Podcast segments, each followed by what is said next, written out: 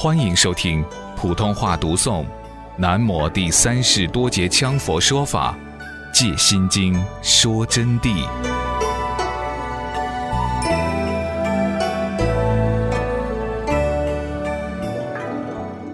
我们大家看过一本书，叫《水浒传》。《水浒传》里边就有一个鲁智深。鲁智深，你们看多横啊！又没有文化，没有学问，只是一个莽大汉。一出了家以后，脾气暴躁，横行霸道。但是他那个横行霸道是对恶人，对善人他还是非常慈悲的，就是一个耿直分子吧。那么他在出家的时候。他的师傅就已经知道他，就晓得他是一个大德，今后要了脱生死的，因此写了一首偈子给他，也不准这些师兄师弟去损伤他，就说他跟你们不同的，他允许吃肉，他允许做一切事情，你们是不允许的，对他的政策就特别宽。那么后来竟然呢，跟着宋江一伙去当造反派。到水泊梁山去闹事，和宋兵打仗，随时杀人放火。有一天呐，他突然住在曹溪附近的一个山底下。十五那天，就听到山上水哗哗哗的响声。听到以后，他又认为宋兵杀来了，后又从床上跳起来，就把铁禅杖拿起，跑出来就准备打仗。几个小师傅笑得哈哈哈的，就说。师傅，你在干啥？你慌得这样？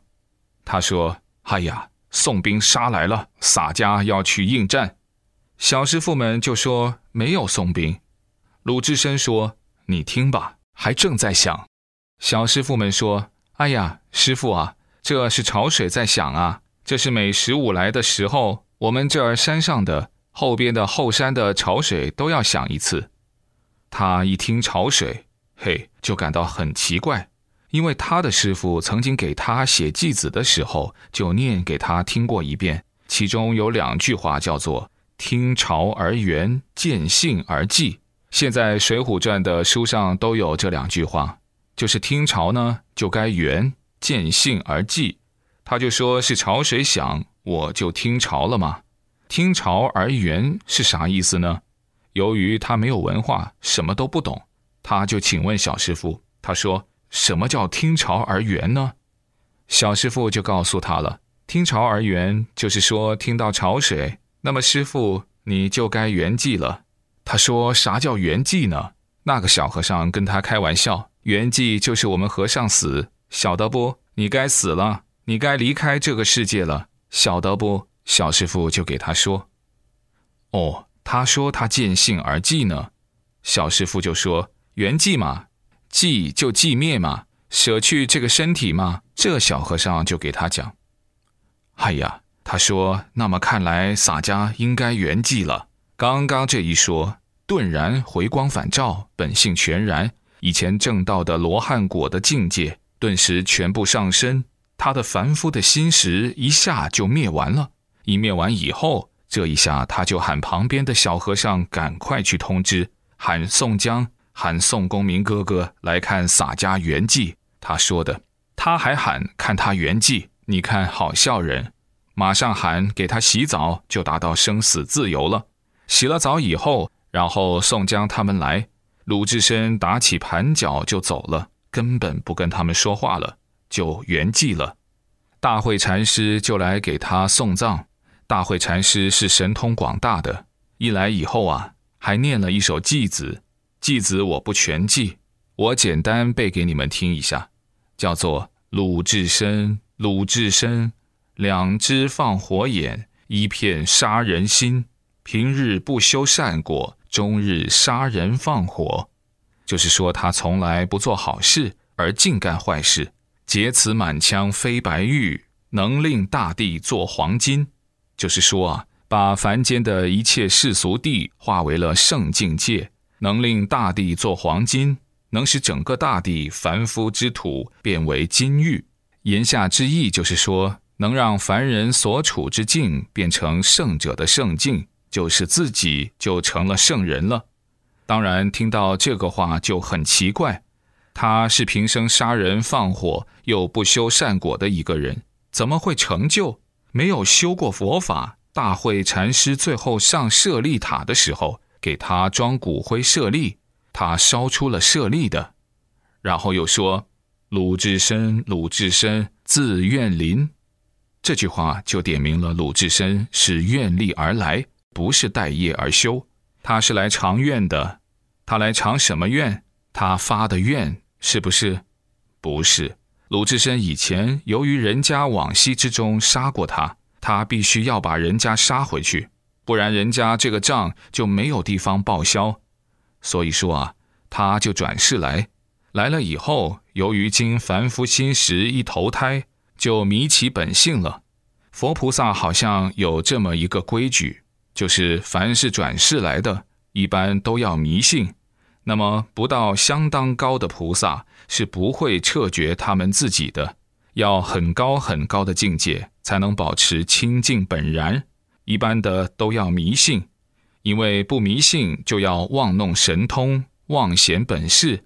一妄弄神通本事以后啊，还要骄傲自大，还要崩菩萨、崩活佛、法王、尊者，乃至动物转世也冒称观音再来，明明是山猪投胎，竟然说是弥勒真身，崩得来天花乱坠。到最后啊，要破坏众生，就要致使众生入魔，众生去贪图神奇古怪，甚至被迷惑在社会骗子假法大德搞的鬼把戏中，修空洞理论，不去修正自己的行为。所以说，佛菩萨，尤其是释迦世尊、观世音菩萨等，他们是了彻众生的一切性格，了彻他们的习气，也知道佛菩萨的妙用。更知道波旬魔王所派的一切弟子的作祟是非常厉害的，产生各种魔境，产生为缘魔，产生五阴魔，产生天魔、地魔，甚至于产生出使你想象不到的世俗魔境来进行破坏，把你麻痹到，把时间给你拖过去，破坏了以后就致使你彻底堕落。那么，如果说是佛法展现神通力量予以度生。那么魔就更会这一套，因为魔是不懂真正的佛法，说不来法，没有办法讲法。魔是讲不来法的，是乱讲的，只能骗没有佛法基础的人。我告诉你们，这是他们最大的弱点，因为魔没有智慧的，没有般若智慧，但具有魔通。如果说佛法要以神通度生，他们就更会那一套，这下子就以假乱真。就要把所有佛弟子弄来倒霉丸，到最后堕落了事。所以说，释迦世尊才规定神通不能度生，智慧才能度生。原因在这里。那么，智慧是不是就指了生脱死和聪明呢？不是，聪明是外道的，聪明是属于一种散会。智慧啊，除了斩断生死，智慧要生妙用的。好像我曾经跟同学们已经讲过了，智慧的妙用甚至于比神通还来得快。比如我给同学们讲过的，地藏王菩萨去听佛法的时候，地藏王菩萨是神通第一，但是舍利弗是智慧第一，就竟然跑在地藏王菩萨的前面。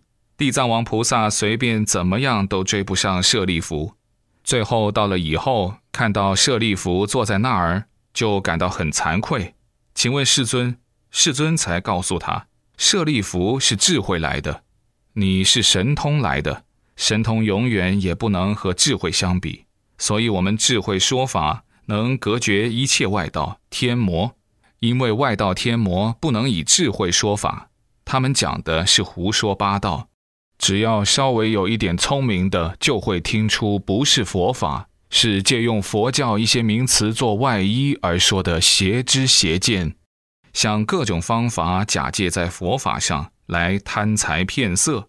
你们明白这个道理以后，就不跟着他们学了。佛法重智慧的原因就在这里。因此，《金刚经》说的道理就是无法相、人相、众生相，亦无诸见的分别。神通也是幻化之相。